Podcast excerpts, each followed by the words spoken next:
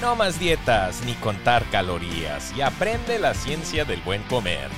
Esto es Vive sin dietas, el podcast del bienestar y nutrición.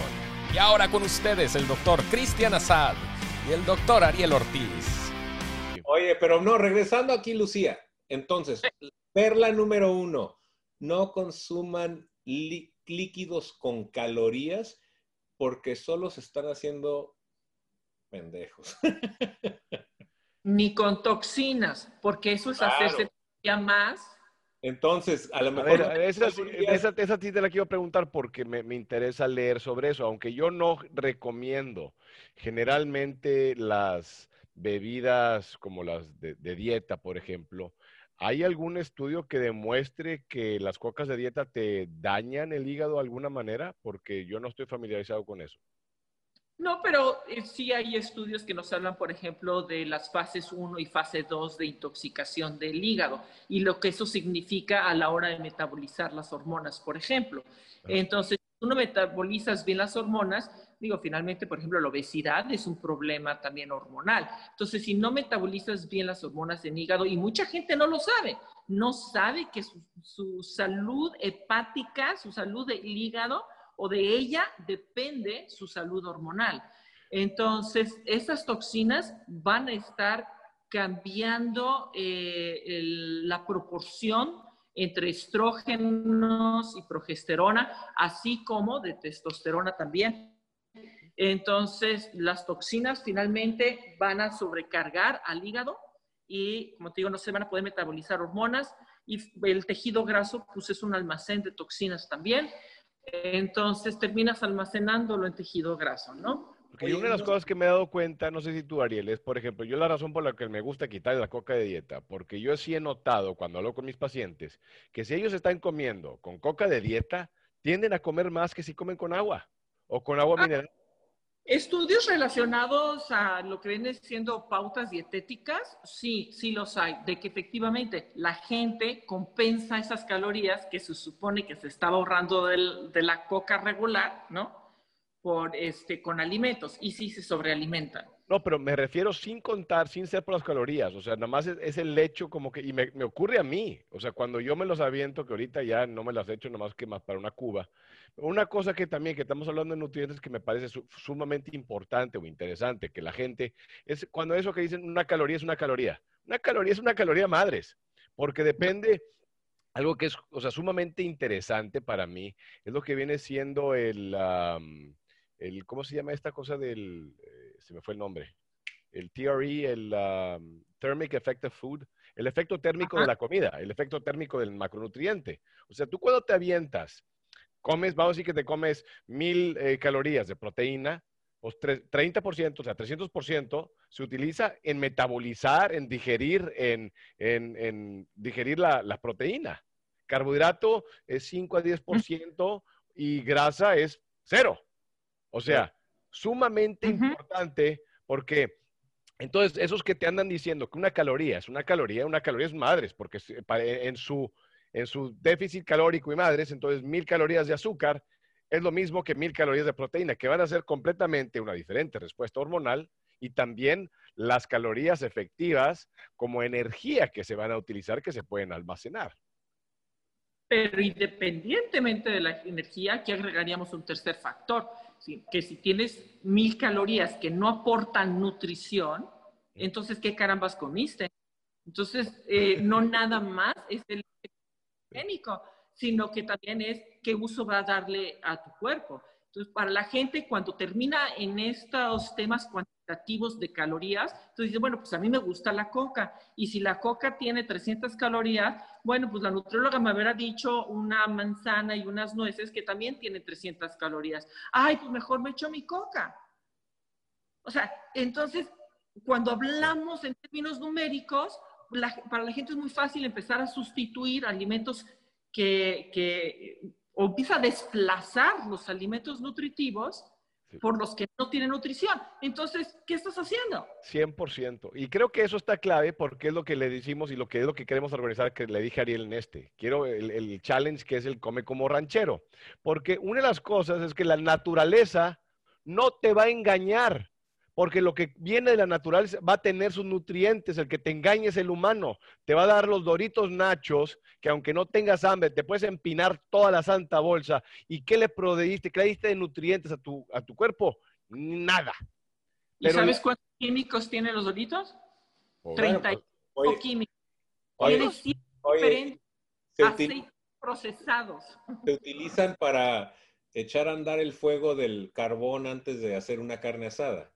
Sí lo he visto eso, quedé impactado con esa claro, madre. la bolsa, le pones fuego y ya pones el carbón y sirve mejor que el líquido ese para, carbón. Sí, sí, está cañón eso. O sea, imagínate lo que nos estamos comiendo. Un ejemplo que yo a veces le utilizo con los pacientes es les digo, a ver, ustedes han escuchado cuando el término pica. Y entonces, no, doctor, me da miedo el pica. No, ese pica no. El pica que le da la mujer que está embarazada y que muy de repente empieza a comer pared. ¿Pared? Sí, sí, pared de tabla roca. O tiza. O el niño de cuatro años que come tierra y come tierra. Y entonces, ¿por qué? Porque el cuerpo pide los micronutrientes que le hacen falta. Pero entre más viejo se hace, más pendejo. Entonces ya no te pide, nomás te da hambre. Entonces uno le da cero nutrientes al cuerpo y doctor, ¿por qué siempre tengo hambre? Pues porque tragas, pero no nutres el cuerpo. Eh, la razón por la cual la embarazada pide ciertos alimentos y come detergente o come pared o come tiza, es porque le falta, le falta calcio o un otro micronutriente y al niño le falta hierro. ¿Y dónde va a encontrar hierro? Pues en la tierra. O sea, el cuerpo es increíble para pedirte las cosas, pero ya para la edad que tenemos la gran mayoría de los adultos, pues ya se hace medio pendejo y entonces ya no lo escuchamos y ya no interpretamos lo que nos dice y lo que interpretamos suena así medio mofo, entonces lo único que podemos entender es que hay que tragar más de lo mismo que nos ofrecen. No, no, no, no, que no les vendan gente cuando van al mercado, compren, que no les ofrezcan, seleccionen. Esa es la parte que nos falta, Tani. dinos otro tip, Lucía. ¡Ey! Otro tip. Este, ay, Exacto. Eh, ya saben que deberíamos de hacer un podcast para aprender a leer etiquetas. Sí, o sea, pero, priceless, o sea, definitivamente. No, sí, o sea, la, o sea, la gente... Agua. ¿Sabes? Sería, ¿Y saben qué va a pasar en ese podcast? Podemos estar en silencio una o dos horas y ya les enseñamos todo lo que había que enseñarles. No hay nada que aprender de las etiquetas. Nada. Mira, eso, eso va, o sea, una de las cosas que yo les digo es que lo único que yo que lo que les digo jugando es, fíjate, primero que nada, si ya tiene una etiqueta, ya es un warning sign de que esto es malo para ti. Y vete ingredientes. Si no los puedes pronunciar, no te lo comas. O sea, Así a lo mismo. Eh, una de las cosas que, que yo encontré o sea, yo te hago, mis TikToks y pongo mis juegos, les digo una cosa muy simple. Les digo, o sea, les, los pongo, o sea, como tú lo dijiste, la gente lo necesita simple, lo complicas y entre más complicado esté, que eso es lo que requieren cuando andas cuantificando nutrientes. Yo la primera vez que iba a cuantificar, déjame, voy a dos puntos importantes. Cuando la primera vez que iba a cuantificar que mis proteínas y que grasas y que puse el ribeye en una basculita, en ese mismo instante dije, ni madres. Dije, si yo no puedo hacer esto, no voy a hacer esto, ¿cómo lo puedo esperar de mis pacientes? Y otra cosa muy interesante. Es lo que dijiste tú de los cravings.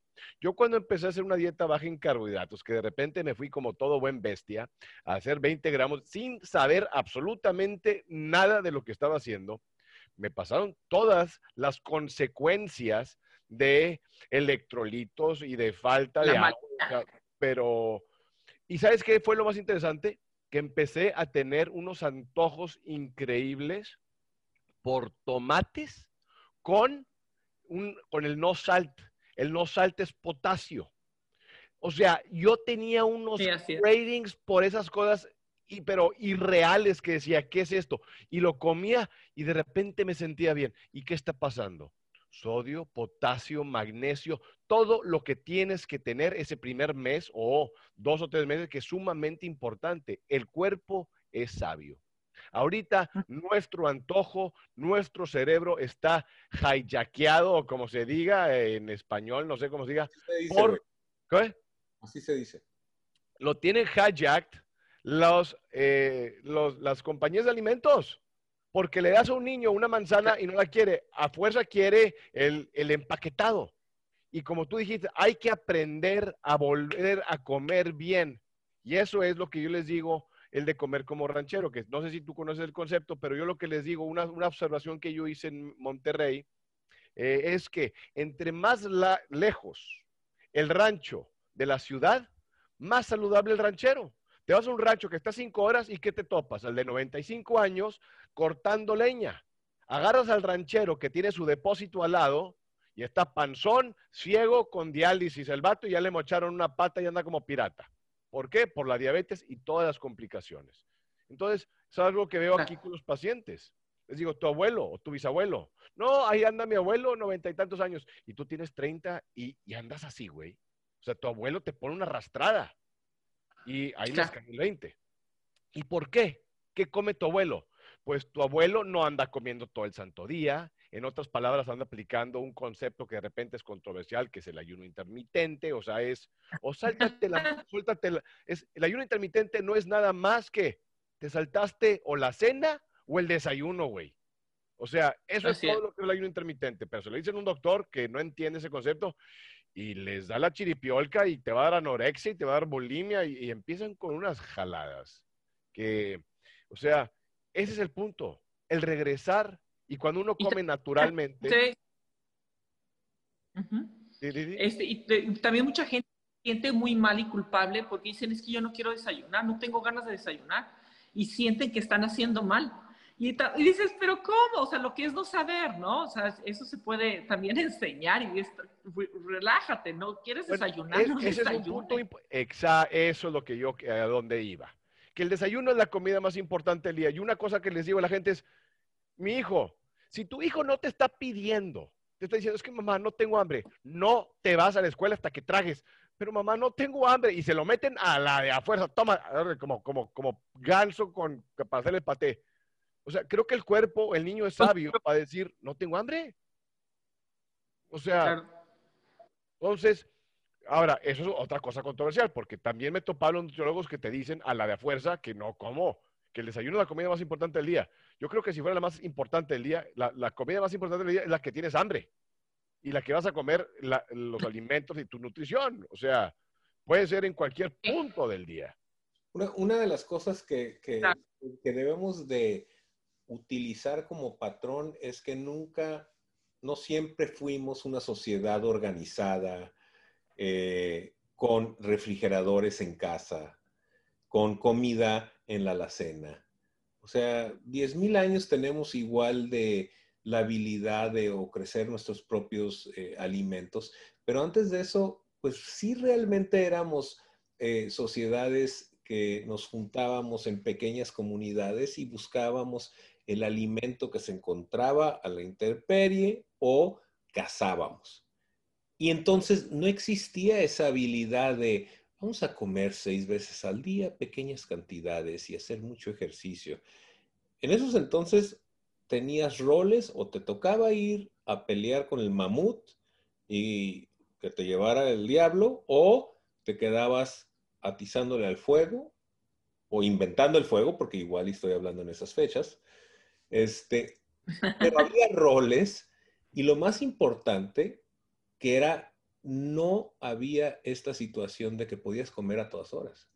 Entonces, sí podías, cuando había alimento, te atragantabas. Y cuando se acababa el alimento, te aguantabas.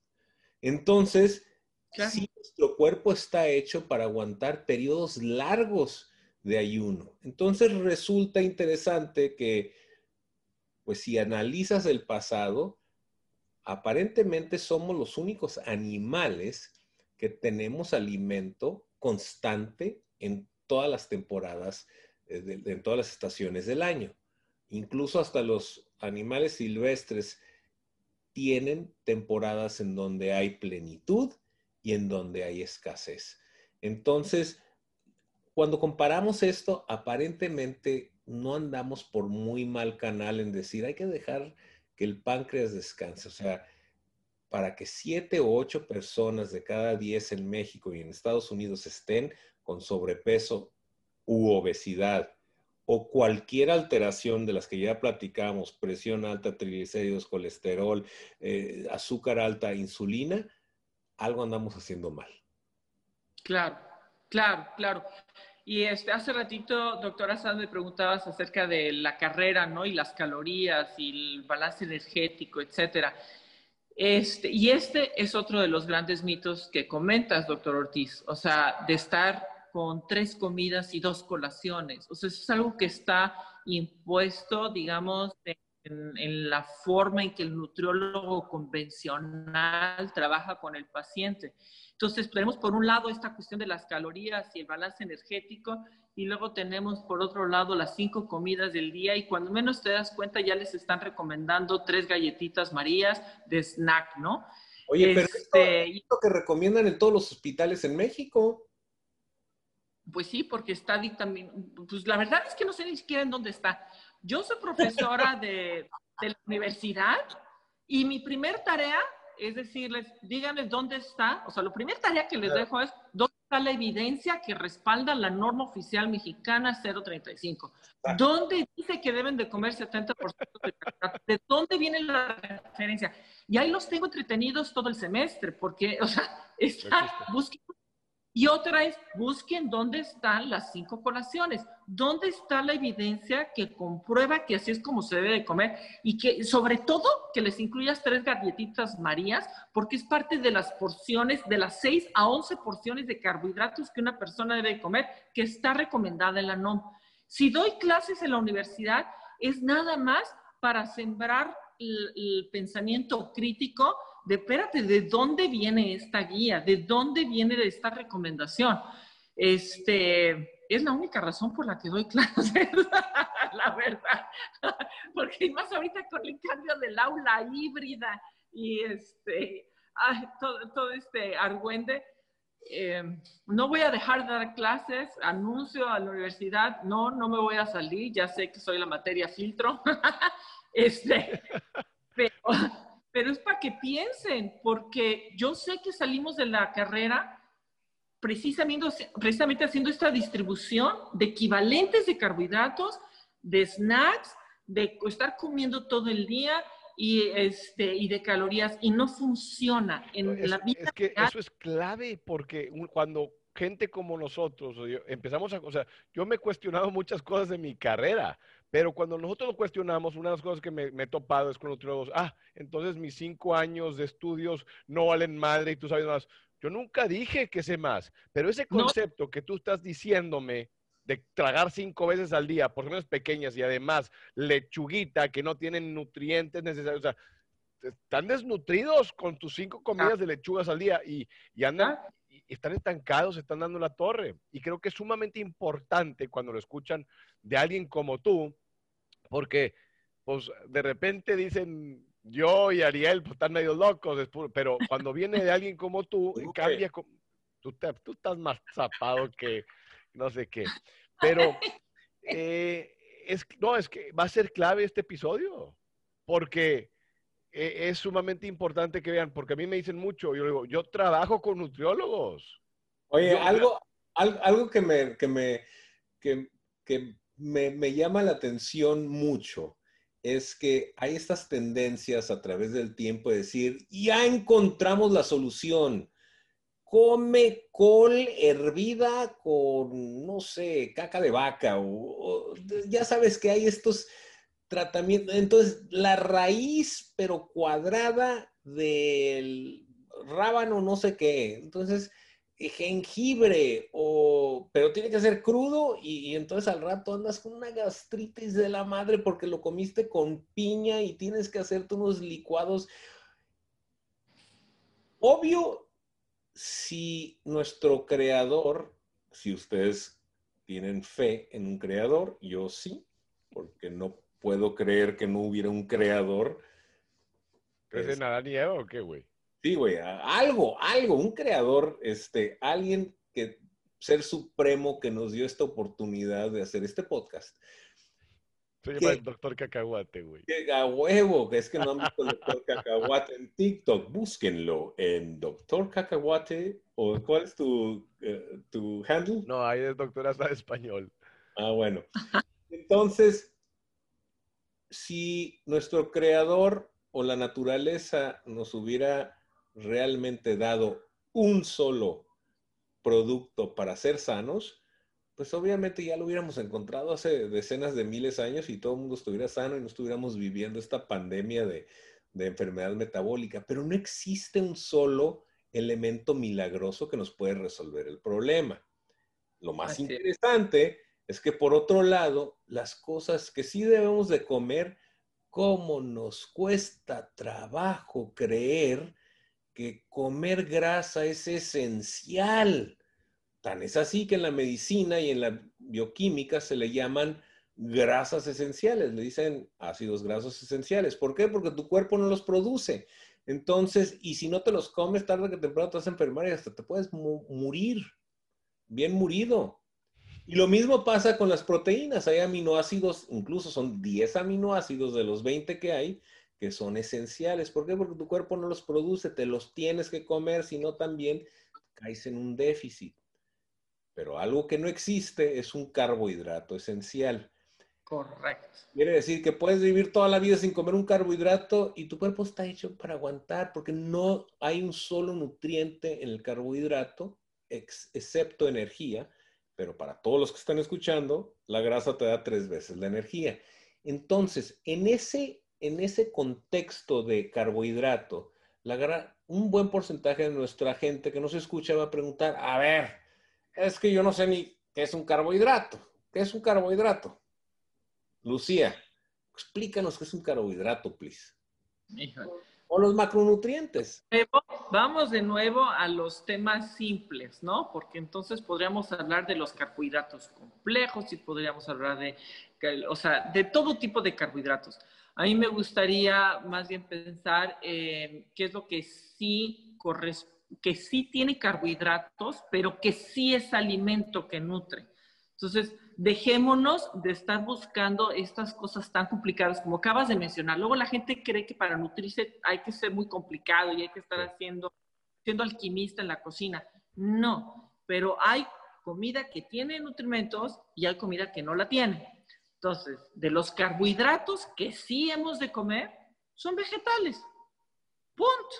Oye, los vegetales son carbohidratos. ¿Sabes? Una cosa que he ¿Los granos son carbohidratos? Tienen, pero no los sufran. Tienen, pero tienen. A ver, pero eh, explícanos así. ¿Qué son carbohidratos? Los granos, las raíces, las vegetales, ¿qué más? O sea, es que lo vas a encontrar en frutas, o sea, lo vas a encontrar en muchas cosas, pero como ella dice, le estás complicando la cosa. O sea, mejor... Es que, es que... Gracias, doctora, gracias. O sea, es que vale madre, güey. O sea, mejor diles qué comer. Exacto. O sea, es lo que yo les digo. No se compliquen la existencia. Cualquier cosa fibrosa que no sea carne, o sea, animal, es, y que no sea grasa, es un carbohidrato. Y entonces se quedan en la pendeja y me dicen, no, pues doctor, entonces, pero entonces sí me puedo comer una papa. Oh, que la madre. ¿Sabes cómo lo simplifiqué yo ahorita ya más? Que 80, 85% de las verduras que comes sean verdes. Y cómete cualquier animal y huevos. Y frutas, algunas, las cuales, dos puñitos de frutas. Y, y sabes que está en chino sobre comer o comer de más cuando le dices esto. o sea, no te puedes atragantar de brócoli y salmón, no te puedes atragantar, cómete seis huevos y ya no vas a querer más. Esa saciedad, tienen que entender, esa es la clave para la gente. Tienen que entender lo que es estar satisfechos porque ya se les olvidó, porque andan con su mugrosa maruchán de cuacha, que es lo mismo que unas papitas, que andan con sus, sus fettuccini alfredo con tres pedazos de pollo miserable. O sea, ¿Qué? La sopa de ligas. O lo que tú quieras. O sea, ahí tienes, y, o sea, agarras eh, las verduras verdes y agarras cualquier animal. Es que es muy caro. Vete a comprar hígado, que aquí, allá me dicen es que el clembuterol, bueno, no sé cómo está en México, pero acá, o sea, me, puedo comprar dos libras por dos dólares. No es caro. Y un corazón de este pelo de vaca, te compras, o sea, por cinco libras, de, son cuatro o cinco dólares. Le das de comer a toda la familia. Así que, no, o sea, son barras. Y el que dice, es que es caro, es caro madres. Vete al mercado y agárrate los que ya se van a caducir, ya van a caducar, y te vas a dar cuenta que están a 50 o 60% de descuento. Las verduras, las frutas, los, las, los, cualquier animal, ahí va a estar. Hasta un caldo de hueso, que es sumamente nutritivo, tiene sus nutrientes. O sea, eso es lo que yo, o sea, saquen, no, no vayas a lo empaquetado, ve a lo natural y aprende a comprar. Creo que eso es esencial también para la gente porque están con el concepto de que es que comer sano es caro. ¿Cómo me revienta ese comentario? Imagínate. Mal es más caro porque estás todo empinado y luego te mochan la pata y andas ciego y no tienes riñones. O sea, valiste mal. Claro, claro. Ahora, si es más caro, si lo estás agregando a lo que acostumbras comer. Entonces, claro que es más caro si incluiste la coca, los doritos, las galletas, el cereal, el chocomic. O sea, todo ese mugrero por el que estás acostumbrado a pagar, que no consideras caro, y entonces cuando le agregas el salmoncito orgánico es, oh, no, pues ya se pasó, ya, ya, ¿no? En cambio, si quitas todo ese mugrero, se compensa perfectamente bien lo que pudiera ser orgánico, aunque te vayas a los productos caros. Pero tienes razón, un hígado es muy barato. O sea, no tiene que ser precisamente alimentos caros, ¿no? Y los vegetales, pues hasta los puedes cultivar tú en tu casa. Y si no los puedes cultivar en tu casa, pues proponlo en tu comunidad, proponlo con tus vecinos y que cada quien cultive algo distinto y que haya un intercambio. O sea, yo creo que también ahorita esta pandemia nos invita a reflexionar a que seamos más conscientes de qué podemos hacer con la comunidad y a favor de la comunidad. Y eso incluye la comida también. Y eso incluye también tener un poder como consumidores y negarnos a consumir alimentos etiquetados. Entonces también los alimentos naturales, completos, frescos, van a tener mucha mayor variedad y van a tener mucha mayor oferta.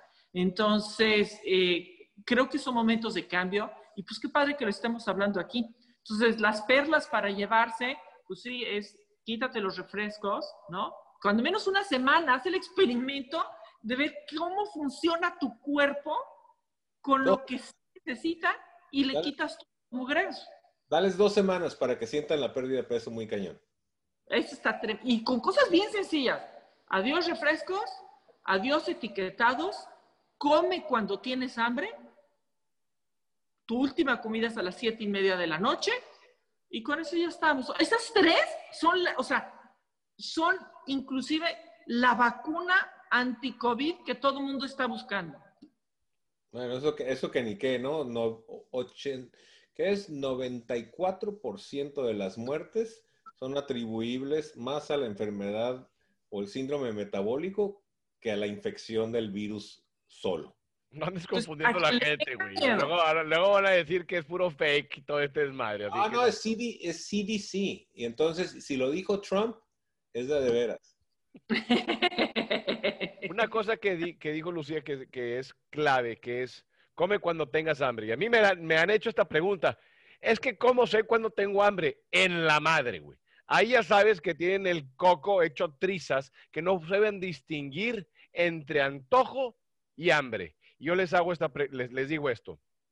La siguiente vez que cuestiones si tienes hambre o no, imagínate que enfrente de ti tienes un brócoli bien hecho y un salmón. ¿Te lo comerías? Tienes hambre. No, tienes antojo. Y salte de la despensa. O sea, y no compres ese mugrero que lo vas a ver y lo vas a querer comer.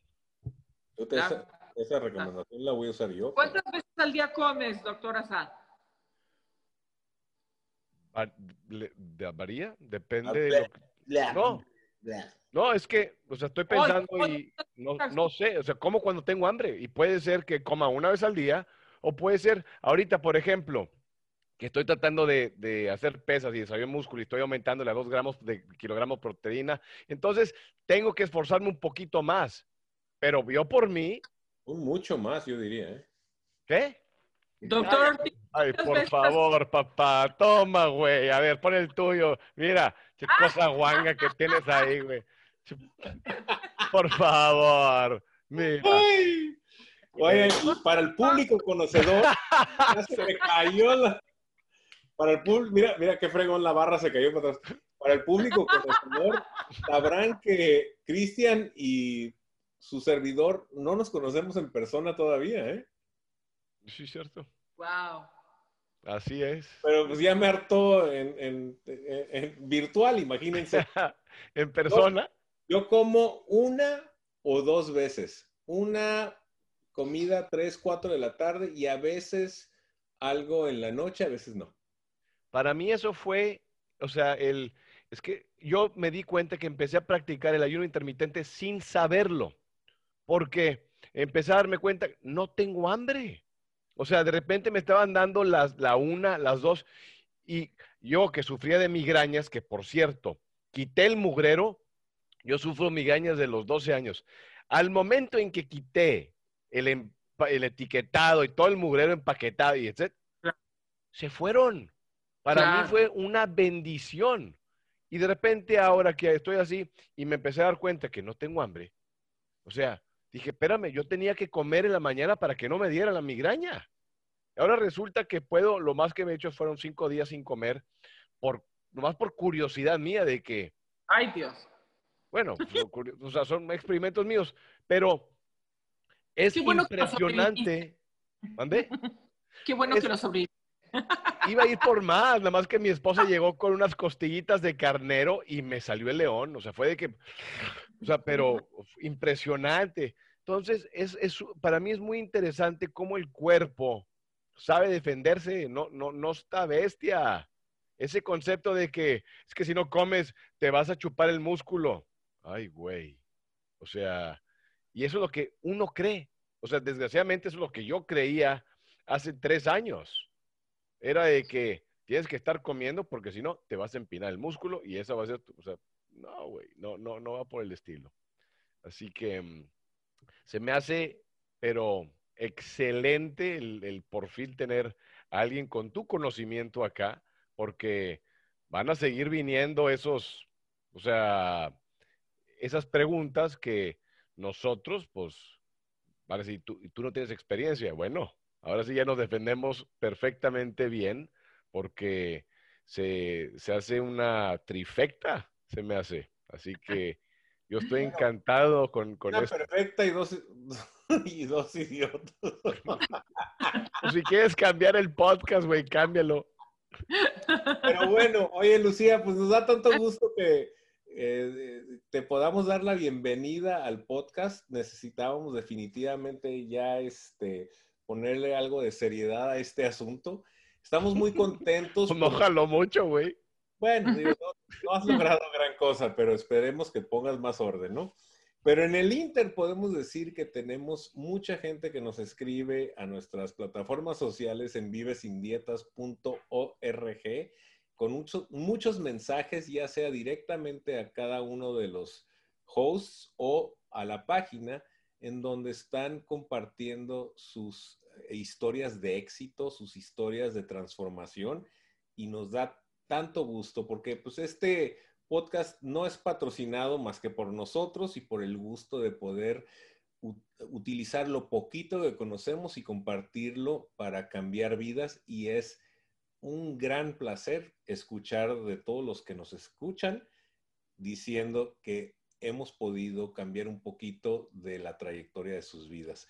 Y es algo que yo sé, Lucía, que tú pues gozas tanto porque tantas vidas has logrado cambiar con, con lo que aportas con tu profesión. pues estoy emocionadísima de estar aquí. La verdad es que es un privilegio compartir los micrófonos con cada uno de ustedes. Pensé que era un podcast, no un maratón, pero está padrísimo. no hay problema. Muy, muy bueno. Lucía, gracias por este, este tiempo que nos dedicaste.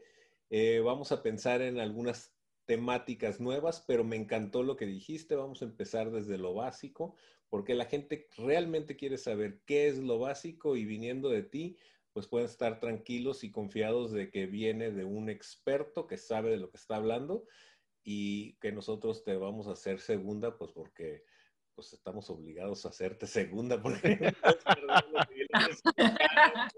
ah, qué padre, qué padre estar aquí, qué padre conocerte, doctor Azar. Doctor Ortiz, nos vemos mañana. Este, tenemos cirugías tempranito, ¿verdad? Entonces, vámonos a darle. Me despido. Buenas noches. Bueno. Amigo Cristian, gracias y hasta la próxima. Órale. los que nos escuchan, hasta la próxima. Buenas tardes y buena suerte. Y esto fue tu podcast, Vive sin dietas.